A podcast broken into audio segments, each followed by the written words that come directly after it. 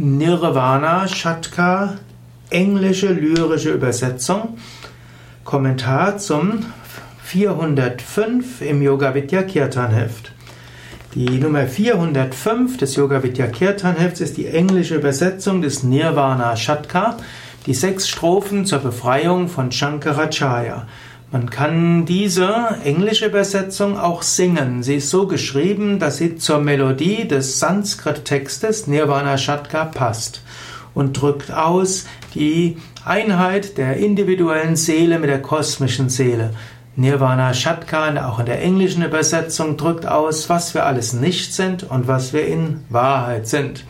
Es ist ein Text, der in einer etwas gehobenen, poetischen englischen Sprache verfasst ist, Deshalb äh, werden manche Deutsche, die eigentlich Grundenglisch kennen, dort das eine oder andere Wort nicht verstehen.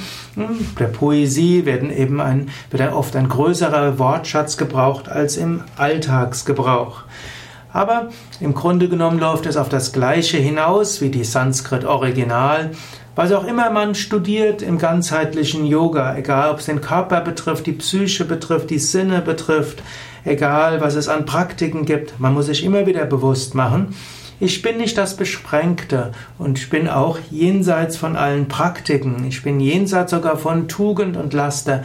Ich bin jenseits von allem, was wünschenswert ist, sogar jenseits von allen ethischen Vorschriften. Ich bin auch jenseits von all dem, was ich studiere.